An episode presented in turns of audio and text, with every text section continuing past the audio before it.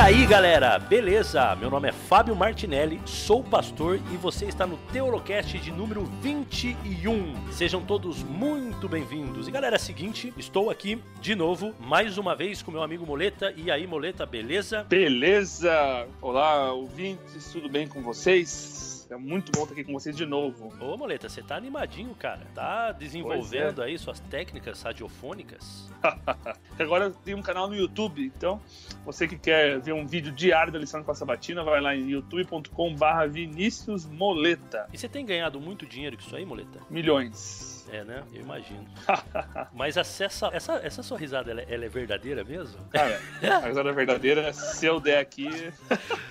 Eu tô me segurando, sabe? Eu tô me segurando pra não, não passar vergonha, né? Entendi. Muito bem, pessoal. Hoje, então, nós vamos voltar a falar do nosso tema, um dos temas preferidos aqui da galera que escuta o nosso Teolocast, que é o da aliança. Então, a gente vai continuar o da semana passada, que a gente já conversou um pouquinho sobre a aliança de Deus com Abraão, mas a gente não terminou, a gente não fechou ainda, porque é uma aliança um pouquinho mais, um pouquinho mais complexa, um pouquinho também com mais elementos também nessa aliança. Então, a gente vai terminar hoje o que a gente começou semana passada. Então, se você está escutando pela primeira vez esse daqui, eu aconselho que você dá um pause aí, dê um pause, volta lá no da semana passada, no Teolocast número 20, escuta ele e depois volta aqui. Ou melhor ainda, né? Começa lá com o primeiro que a gente fez sobre aliança, que é um que chama Aliança de Deus no Antigo Testamento. Então você pode voltar e escutar ali Aliança no Antigo Testamento, que é o número 10, ele começa. É ali que a gente vai dar as primeiras bases aí pra gente tratar da aliança no Antigo Testamento. Depois a gente gente vai voltar a falar sobre a aliança um pouquinho mais para frente, a aliança de Deus com Noé, depois a aliança de Deus com Abraão, semana passada, e agora nós estamos então na aliança de Deus com Abraão ainda, mas vamos avançar no nosso estudo. Ô Moleta, eu acho que é bom a gente dar uma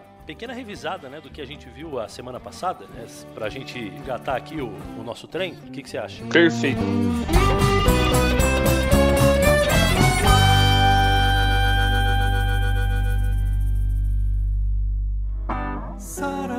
Percebeu que havia algo de errado com Abraão.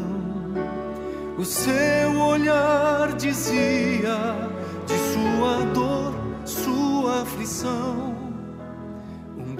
Então, nós vimos no último estudo que Deus ele fez um chamado para Abraão e ele o chamou baseado em duas promessas: promessa de terra e promessa de descendência. E essas duas promessas nós vimos que não se cumpriram na vida de Abraão, mas o próprio Abraão já sabia disso, que na verdade tudo iria se cumprir ao final do milênio, quando a cidade santa descer na terra que Abraão prometeu e lá seus filhos serão como as estrelas do céu, como as areias do mar. Só que uma dúvida que ficou é: como é que Abraão vai ter uma descendência tão numerosa? Como é que ele vai poder ter tantos filhos? Se ele não tinha nenhum ainda. Então a gente vai hoje estudar sobre duas profecias que Deus fez com Abraão, mas duas profecias diferentes. E ao final dela nós vamos entender como é que Abraão vai ver essas profecias sendo é, cumpridas. Nós estamos tratando então, agora a gente falou sobre uma aparição de Deus, foi capítulo 15, né? E agora a gente vai para o capítulo 17 de Gênesis. Isso. Então, se você tem condições agora de abrir sua Bíblia aí e acompanhar com a gente, né, as coisas aí que a gente vai ler aqui e vai estudar. Se você tiver uma caneta na sua mão, melhor ainda, você vai anotando. Mas se não, você toma tempo depois para fazer isso. Então, é, agora nós estamos partindo para as. É, são as últimas vezes que Deus vai aparecer assim para Abraão, né, Moleta?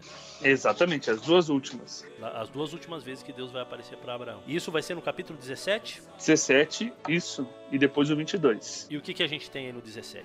A gente vai pegar o 17 e o 18 e vamos tratar de um assunto só, né? São duas aparições, mas aqui é o mesmo assunto. Capítulo 17, Deus aparece para Abraão para reafirmar a aliança. Tanto é que no verso 2 fala assim: ó, Farei uma aliança entre mim e ti e multiplicarei extraordinariamente. Você está acompanhando os estudos, lembra do da, nosso estudo sobre Noé, do verbo que falar que era reconfirmar? Parece isso mesmo. Esse mesmo verbo aqui, o verbo Então Deus aqui está confirmando uma aliança com Abraão, quer dizer, não vai estabelecer uma nova aliança. Tudo aquilo que ele prometeu lá no capítulo 12, no capítulo 13, no capítulo 15, agora ele vai reafirmar. Tanto é que ele vai lá e fala: você vai ser pai de muitas nações, você vai ter uma descendência, por isso vou até mudar o teu nome de Abrão para Abraão. Abrão significa pai exaltado e Abraão, pai de muitos povos, né?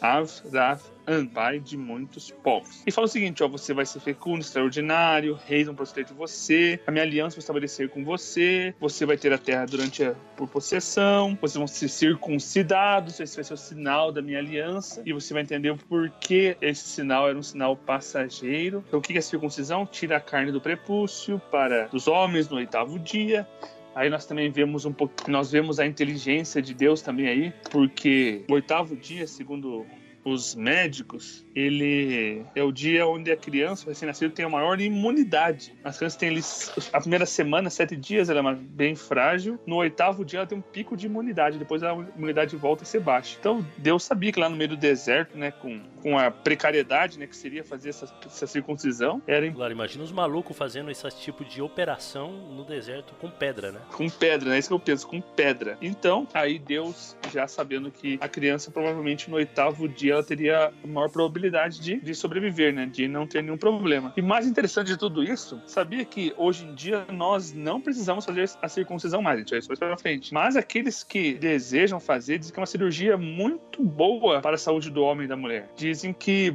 baixa e muito a. Os casos de câncer de colo de útero, esses, Isso, exatamente. Essas paradas. Uhum, eu lembro, eu lembro do Paroski. Paroski. Lembra, né? Ele, na verdade, era um apelo que ele fazia, né?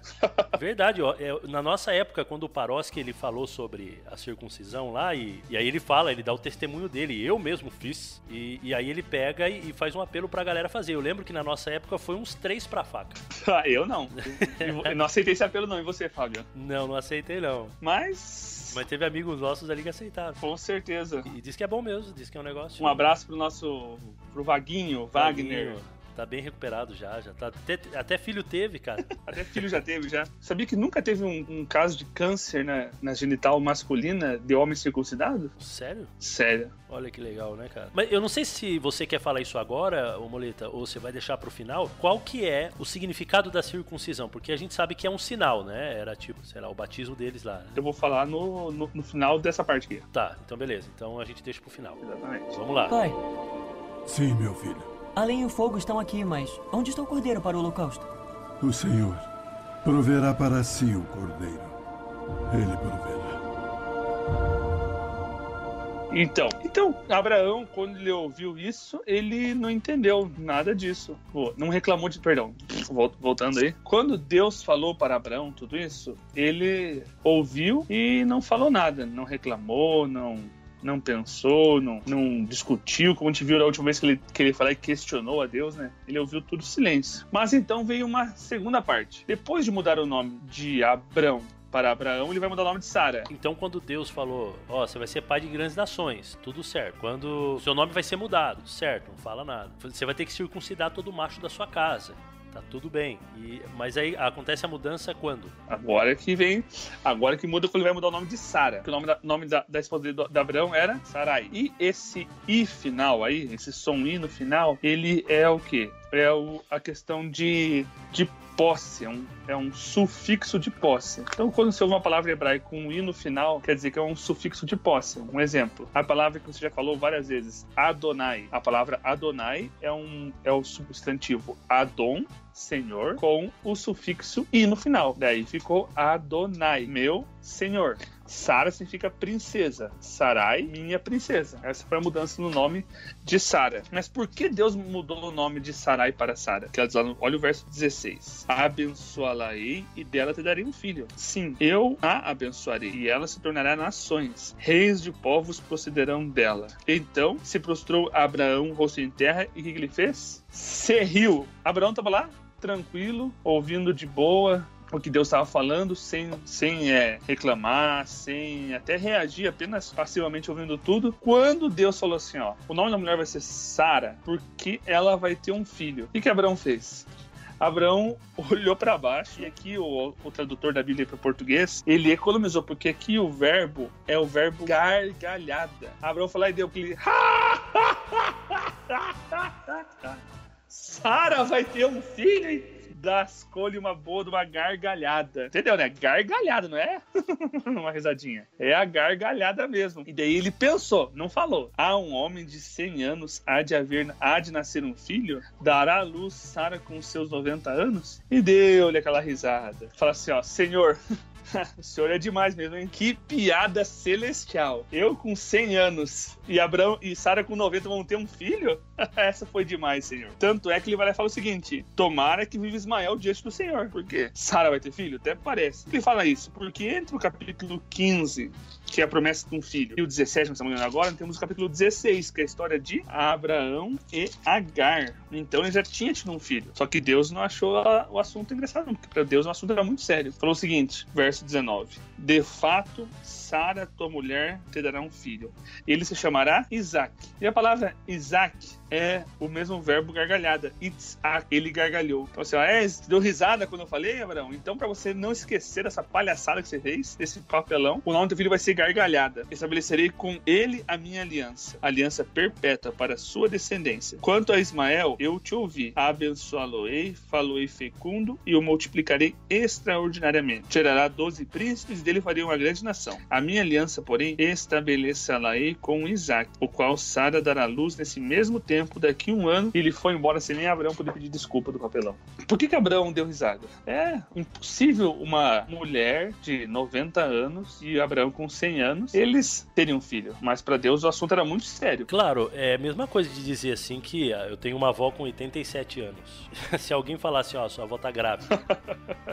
Poxa, entende? Então é um negócio meio complicado. Até eu acho que nem passava pela cabeça dele, inclusive, que a mãe da criança ia ser a Sara, né? Porque parece que toda vez que Deus falava que ele ia ser pai de uma grande nação, ele, ele não se importava muito. Tipo assim, esse não era um problema para ele. Ele às vezes ele chegou a pedir um, é, um sinal para Deus, Senhor, mas como eu vou saber e tudo mais. Mas o fato dele ter filhos, para ele parecia que não era um grande problema. Até porque, realmente, né, o homem ele tem é, a capacidade de ter filhos até na velhice, né? O ser humano, ele, o, o homem, né, o macho, ele tem essa capacidade. Eu tenho uma, uma amiga que o pai dela tem, e, assim, da minha idade, o pai dela tem 80 e tantos anos e tem uma filhinha de seis anos, entendeu? Então, para ele não tinha problema. Né? Então, isso daí não era problema. Então, se morre Sara, eu, eu vou lá e caso com outra, tá tudo certo, né? Não tem, não tem. E Abraão fez exatamente isso. Ele teve uma, uma segunda esposa após que ele virou vivo, chamada Ketura, e teve filho com Ketura.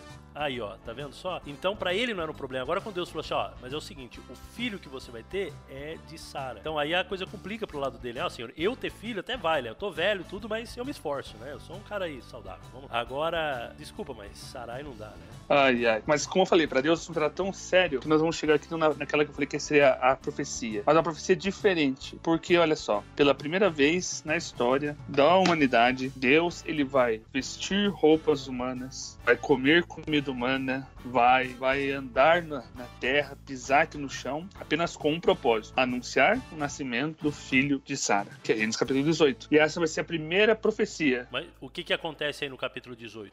Nós temos aí Deus, ele agindo como homem, andando como homem, se vestindo como homem, comendo como homem, com apenas um propósito que é dar a notícia do nascimento do seu do, do filho de Sara. Então, o que aconteceu lá? Nós temos lá, verso 18: Apareceu o Senhor a Abraão nos carvalhais de Manre, quando ele estava sentado à entrada da tenda no maior calor do dia. Levantou-lhe os olhos e eis que e eis três homens de pé em frente dele. Vendo-os, correu para a porta da tenda ao seu encontro, prostrou-se em terra e disse: Senhor meu, se acho mercê na tua presença, rogo-te que não passe do teu servo. Traga um pouco de água, lavai os pés e repousai debaixo dessa árvore. Trarei um bocado de pão, refazei as vossas forças, visto que chegasse até o vosso servo, depois seguireis avante. Responderam: Faze como disseste. Então, é um. Até hoje em dia é muito comum os nômades lá do deserto, né, os beduínos, eles são extremamente, como eu posso dizer, receptivos, né? Eles são extremamente hospitaleiros. Então Abraão viu lá três cidadãos, nem sabia, nem sabia quem que era, mas por ser uma pessoa hospitaleira, né? Falou assim: por favor, almoça nós aqui hoje, descansa um pouquinho, depois segue em viagem. E os, os homens falaram assim: tá bom, pode ser. Ele falou, gritou: Sara, põe água no feijão,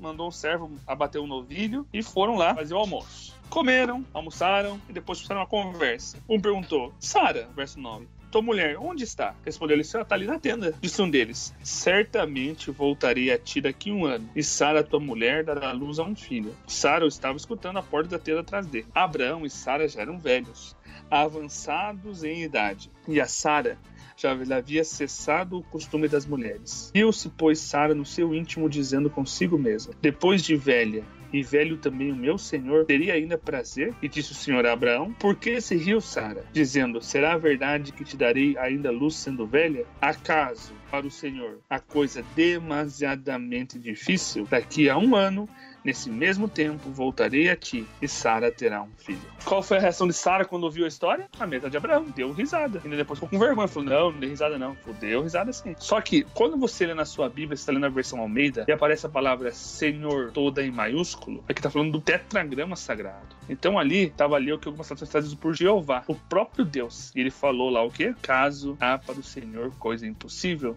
nas suas promessas. Essa profecia, ela é interessante, porque lá em Lucas capítulo 1, verso 37, nós temos a repetição desse mesmo cenário. Lucas capítulo 1, verso 37. Diz assim: Que diálogo nós temos aqui? Maria conversando com um anjo. E o que, que ela fala? Vamos ler a partir do verso 30. Mas o anjo lhe disse: Maria, não temas, porque achaste graça diante de Deus. Eis conceberás e dará luz a um filho, a qual chamarás pelo nome de Jesus. Este será grande, será chamado Filho do Altíssimo. O Deus, o Senhor, lhe dará o trono de Davi, e ele reinará para sempre na casa de Jacó, e o seu reinado não terá fim. Então disse Maria ao anjo: Como será isso? Pois não tenho relação com homem algum. É, é impossível. O que, que disse o verso? O anjo respondeu, verso 35: Descerá sobre ti o Espírito Santo, e o poder do Altíssimo te envolverá com a tua sombra. Por isso, isso também o ente santo que há de descer será chamado Filho de Deus. E o verso 37, porque para Deus não haverá impossíveis em todas as suas promessas. A mesma ideia que apareceu ali quando Deus falou para Sara, aparece ali na conversa com Maria. Pai, Sim, meu filho. a lenha e o fogo estão aqui, mas onde está o cordeiro para o holocausto? O Senhor proverá para si o cordeiro. Ele proverá. Só que se você for ver a situação, por exemplo, de Sara, era muito pior do que qualquer outra mulher que tem na Bíblia, né? Porque daí você vai ter, inclusive Maria, né? Porque Maria, o problema dela qual que era? O problema dela era que é, ela não tinha nenhum esposo. Então, tipo assim, e ela tava noiva, então não era difícil pra ela conseguir um esposo, né? É, o caso de Isabel, por exemplo, ela era estéril, né? Então Deus teria que fazer ali um, um milagre e, e ela voltaria a poder ter filhos. E a- o caso de Sara, além dela ser estéril, ela era velha. Então, exatamente isso. Que se vê, ó, nós temos diversas mulheres na Bíblia que, são, eram estéreis e tiveram filhos, ó. Ana, Lia, Raquel, Ra- Rebeca, a própria Isabel que você falou, mas todas elas tiveram filhos quando eram jovens. Só que olha o caso de Sara. Sara, ela era estéril, isso já era fato. O problema era Sara. Abraão podia ter filhos, como teve Ismael, e depois teve outros filhos com a sua, ter- com a sua segunda esposa. Mas Sara, ela, além de ser estéril, ela entrou na menopausa. Você viu ali que falou ali, ó. Você cessou o costume das mulheres. Mas Deus não esperou ela entrar na menopausa para dar um filho. Não esperou 5 anos a menopausa, 10 anos a menopausa, 20 anos a menopausa, 30 anos. Deus esperou 40 anos. Imagina só, uma mulher 40 anos sem sequer ovular, na menopausa, estéril. Qual é a possibilidade dessa mulher ter um filho? Aos solos humanos, 0000. completamente impossível. Assim como, como uma mulher que não tem relação sexual com um homem pode engravidar. Impossível. Isaac e Jesus são os dois casos onde realmente era completamente impossível. Por isso que Isaac se tornou um símbolo de Jesus, ou numa linguagem mais é, acadêmica, um tipo de Jesus no seu nascimento. Por quê? Porque Deus fez o impossível. E por que o símbolo da aliança era a circuncisão? Porque o órgão masculino representa a capacidade do homem de gerar filhos. Mas para a descendência de Abraão lembrar que a descendência não era pela sua própria força, corta um pedaço. Corta um pedaço fora. Porque a descendência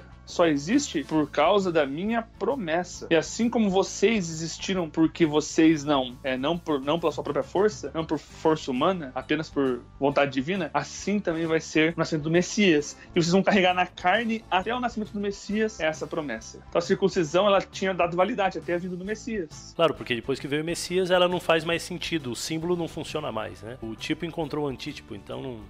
Exatamente. Legal, bacana. Exatamente. E aí a gente percebe o poder de Deus, onde para Deus não existem impossíveis em nenhuma promessa. Talvez algum ouvinte esteja ouvindo aí uma situação complexa na vida e pensando, eu não tenho mais jeito, não tenho mais solução para minha vida. Para Deus não existe impossíveis em todas as suas promessas. Isso é muito legal porque é, quando você vai ver as promessas de Deus na Bíblia, ela tem que ver sempre, na maioria das vezes, ela sempre tem que ver com salvação. é. Então, é, É, você tem até Jesus, quando ele está conversando com os discípulos, que daí aparece o, o jovem rico, ele oferece para o jovem rico a oportunidade de ser um discípulo, só que ele tinha muitos bens e ele acabou não aceitando essa oportunidade e foi embora triste. E aí Jesus olha para ele e diz o seguinte: olha, é mais fácil passar um camelo no fundo de uma agulha, no buraco da agulha, do que um rico entrar no céu. E aí ele vai dizer depois, né? Ele continua dizendo, mas para Deus não há impossível. Claro, logo em seguida, essa é história de Zaqueu, um rico, em seguida. É, e, é, e, é bem legal a gente fazer essa conexão, ô, ô Muleta, porque muitas vezes o que que acontece? Às vezes a gente pega esses textos separados aí de todo o contexto, olha, Deus, ele é, realmente escuta as nossas orações, e realmente escuta, né? E ele cumpre as suas promessas. E a gente tá vivendo num, num momento evangélico aí do nosso mundo bem é, existencialista. É, até, até, até dentro da nossa própria igreja a gente vê esse tipo de coisa, sabe? Esse, esse negócio mais antropocêntrico. Então a gente agarra esse tipo de promessa e pensa assim, ó, tá vendo? Deus é o Deus do, do impossível. Ele vai fazer, se você pedir, ele vai fazer por você, porque ele é o Deus do impossível. Então se você tá com câncer, ele vai te curar. Se você tá com problema... Tem obrigação de te curar. Exatamente. É por quê? Porque ele é o Deus do impossível, tá na promessa, ele prometeu. Ele prometeu que, que ele é o Deus do, impossível. Se tá com uma doença que é impossível de curar, Deus ele é a solução. Ele pode curar, obviamente, as doenças, ele faz isso, a gente enxerga, né? Você e eu, nós somos pastores e acompanhamos alguns milagres na vida de muitas pessoas. Mas a promessa dele é sempre, ela está conectada com salvação. É sempre com salvação. Por quê? Quando a gente olha pra gente, a nossa própria condição de ser humano, é impossível a gente ir pro céu, é impossível a gente se salvar. É impossível, a gente não tem escapatório. O salário do pecado é a morte e, e não tem para onde ir. Então, todos somos pecadores. Exatamente. Só que aí vem Deus e fala o quê? Olha, é realmente impossível, não tem como você se salvar, não, não tem como isso acontecer. Mas é, eu quero te dizer um negócio: eu sou o Deus do impossível. Então, a aplicação que eu acho muito importante de fazer é o seguinte: pode ser que alguém jovem aí, alguém que esteja escutando a gente, já pecou tanto, já fez tanta coisa, fez tanto. Nossa, foi por caminhos tão complicados que às vezes pensa o seguinte: ó, eu não posso mais voltar. Não tem como eu voltar mais. Então a gente tem que sempre se lembrar: Deus é o Deus dos impossíveis. Você parece, parece que é impossível o teu retorno, parece que você entrou por um caminho que não tem mais volta.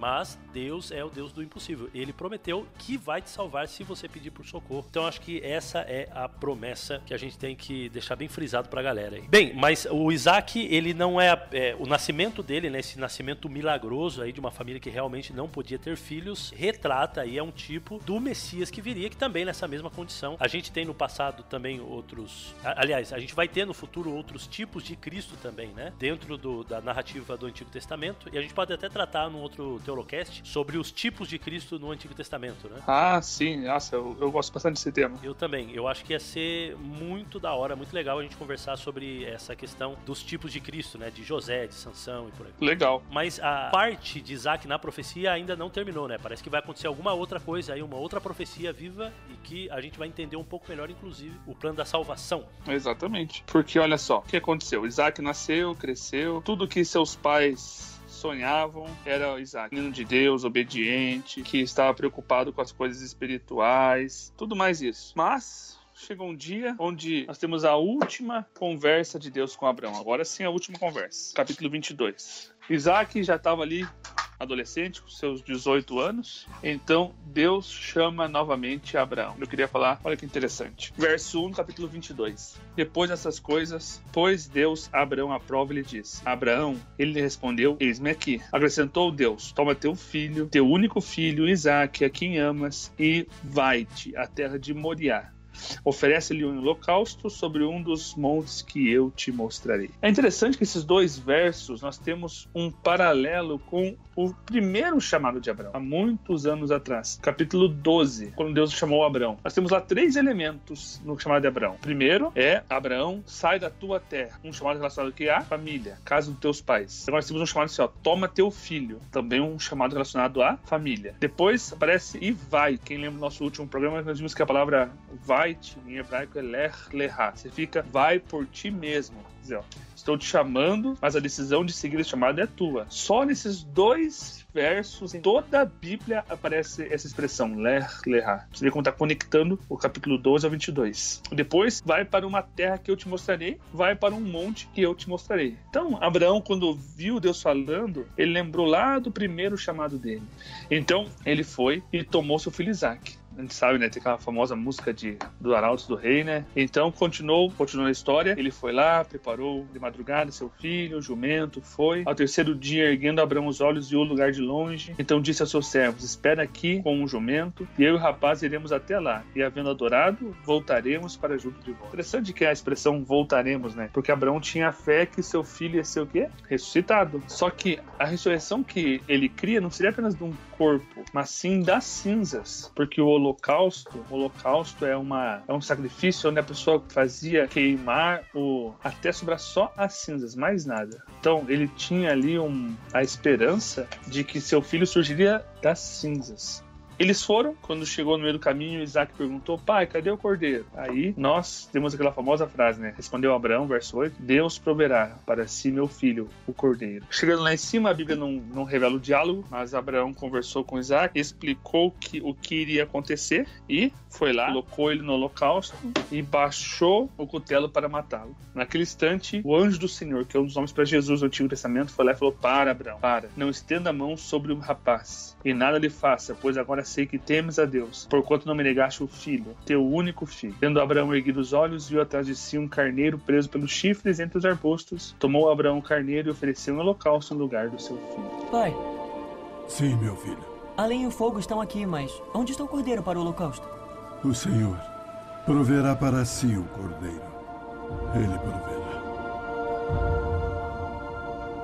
É muito claro que Deus aqui não estava querendo fazer um teste para Abraão. Vamos ver se Abraão é- tem fé mesmo. Não, não é isso não. Abraão, ele estava ali naquele momento participando de uma experiência com Deus. Deus queria que ele entendesse o que iria realmente acontecer. Depois daquele momento, no verso 14 diz: E pôs Abraão por nome aquele lugar, o Senhor proverá. Daí dizer-se até o dia de hoje, no monte do Senhor se proverá. Essa palavra aqui, o Senhor proverá, ficou famoso. Uma expressão assim que as pessoas usam bastante nas igrejas evangélicas. Jeová Jireh. Mas na verdade seria Adonai Irie. O Senhor proverá. Mas o monte conhecido como monte onde será provido, que em hebraico é Ieru. E aqui Abraão viveu a profecia que no monte onde o Senhor proverá, ou em hebraico, como eu falei, Ieru, ficava ao lado da região de Salém, uma cidade. Mas a partir da experiência de Abraão, ela não ficou conhecida apenas como Salém. Juntaram o nome do monte ao antigo nome da cidade. Então aquele lugar ficou conhecido como Jerusalém ou em português, Jerusalém, significa lugar onde o Senhor proverá a paz. Mas por que ali seria que o Senhor proveria a paz? Porque dois mil anos depois, Deus fez aquilo que Abraão não fez. Naquele mesmo local, naquela mesma cidade, Deus prover, proveu o cordeiro. Então a experiência de Abraão, como eu falei, não era só um teste, assim, vamos ver se Abraão é bom mesmo. Abraão foi um símbolo de Deus, o pai oferecendo seu filho, e Isaac um símbolo de Jesus, o filho sendo aceitando ser oferecido pelo pai. Porque Isaac era jovem, poderia ter fugido, mas ele de maneira obediente sobe no altar e aceita ser o sacrifício. E naquele mesmo monte, no mesmo lugar, Deus providenciaria o cordeiro. Agora, a parte mais importante do de hoje. Por que de tudo isso? Olha a partir do verso 15. Então do céu bradou pela segunda vez o anjo do Senhor a Abraão e disse: Jurei por mim mesmo, diz o Senhor, porquanto fizeste isso e não me negaste o teu único filho, que deveras te abençoarei, e certamente multiplicarei a tua descendência como as estrelas do céu e como a areia da praia do mar. A tua descendência possuirá a cidade dos seus inimigos. Nela serão benditas todas as nações da terra, porquanto obedeceste a minha voz. Tudo aquilo que Deus prometeu para Abraão poderia se cumprir porque Abraão ouviu a voz do Senhor. E aqui nós temos outro paralelo com todas as promessas de Deus. Em Gênesis 15, verso 5, Deus prometeu para Abraão que a sua descendência seria como as estrelas do céu. Em Gênesis 13, 16, ele prometeu que seria como a areia da praia do mar. Em Gênesis 12, verso 3, Lá, Deus falou que Abra- Abraão iria fazer o que? Abençoar todas as famílias da terra. Mas como é que Abraão poderia abençoar todas as famílias da terra? Como ele poderia ter uma descendência numerosa? Como seria possível? Através do sacrifício de Jesus. Gênesis 22 nos diz como é que todas as famílias da terra seriam abençoadas. Quando Deus oferecesse seu filho naquele mesmo local, naquela mesma situação. Então, através desse sacrifício, todas as famílias da terra seriam abençoadas. E através desse sacrifício, a descendência de Abraão seria como as estrelas do céu, como a areia do mar. Incontável. Por quê? Agora que eu comecei a fazer uma viagem lá para Gálatas, capítulo 3. Livro de Gálatas, capítulo 3, o verso 26. Pois todos vós sois filhos de Deus, mediante a fé em Cristo Jesus. Porque todo, todos quanto fostes batizados em Cristo, de Cristo vos revestistes. De sarte não pode haver judeu nem grego nem escravo nem liberto, nem homem nem mulher, porque todos vós sois um em Cristo Jesus. E se sois de Cristo, também sois descendentes de Abraão e herdeiros segundo a promessa. Quando nós aceitamos a Jesus, nós se tornamos pela fé descendentes de Abraão. E por isso Abraão tem uma descendência que incontável, que através de Jesus, homens, mulheres, de todas as nações, de todos os tempos se tornam descendentes de Abraão. Isso inclui eu, inclui você, Fábio, inclui você, amado ouvinte. Que legal, cara. Que, que louco, que louco. E, e é legal que isso daí, quando Abraão ressuscitar e estiver lá no céu e tudo, ele vai poder olhar para toda aquela galera todos os salvos de todas as épocas. E ele vai poder dizer, né? Eu sou pai de todo mundo aqui, ó. Pai da fé.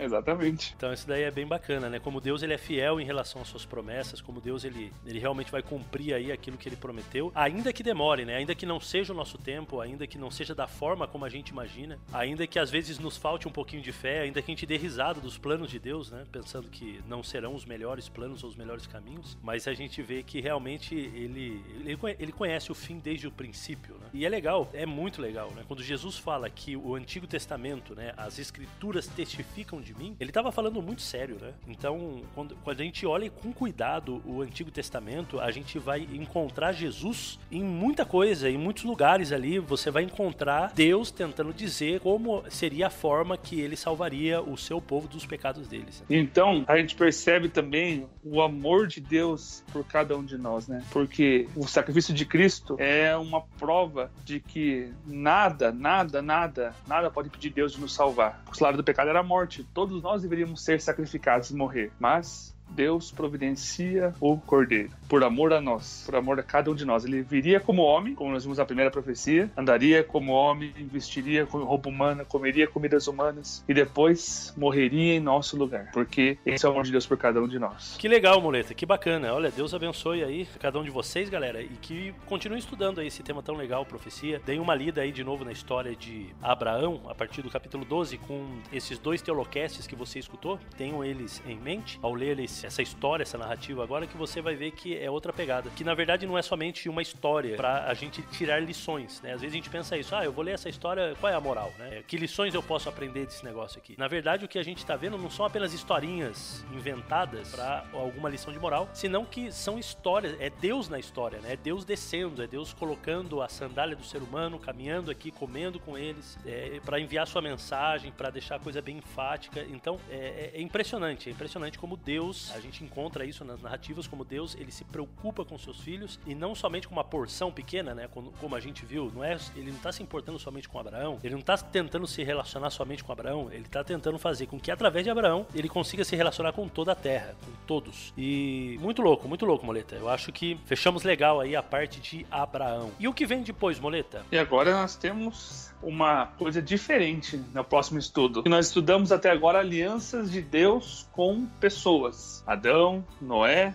Abraão. Mas agora Deus vai fazer uma aliança com um povo, que é a aliança lá no Monte Sinai. Muito louco. Então, fiquem ligados aí, galera. A gente não sabe quando, pode ser essa semana já que a gente volta com a aliança no Sinai, pode ser que daqui a algumas semanas. Mas enfim, fiquem ligados. Valeu aí a assistência de vocês aí. Muito obrigado por vocês estarem aí sempre. A gente tá tendo um bom número de download, viu, Moleta? Beleza. E eu vou fazer uma recomendação novamente. Já recomendei o livro Nosso Criador Redentor da Unas Press. Agora eu vou recomendar um outro livro, só que esse livro não tem uma perspectiva adventista. Então, às vezes, ele dá uma viajada ainda, mas dentro do assunto ele é muito bom. Chama-se O Cristo dos Pactos. O nome do autor é Palmer Robertson, de uma editora brasileira. O Cristo dos Pactos, de Palmer Robertson. Fala também da Teologia da Aliança. Legal. Ó, tem no Mercado Livre aqui. Pronto aí, ó. 34 pilas. Muito bom. Valeu, Moleta. Um grande abraço. abraço. Até mais. Tchau, tchau.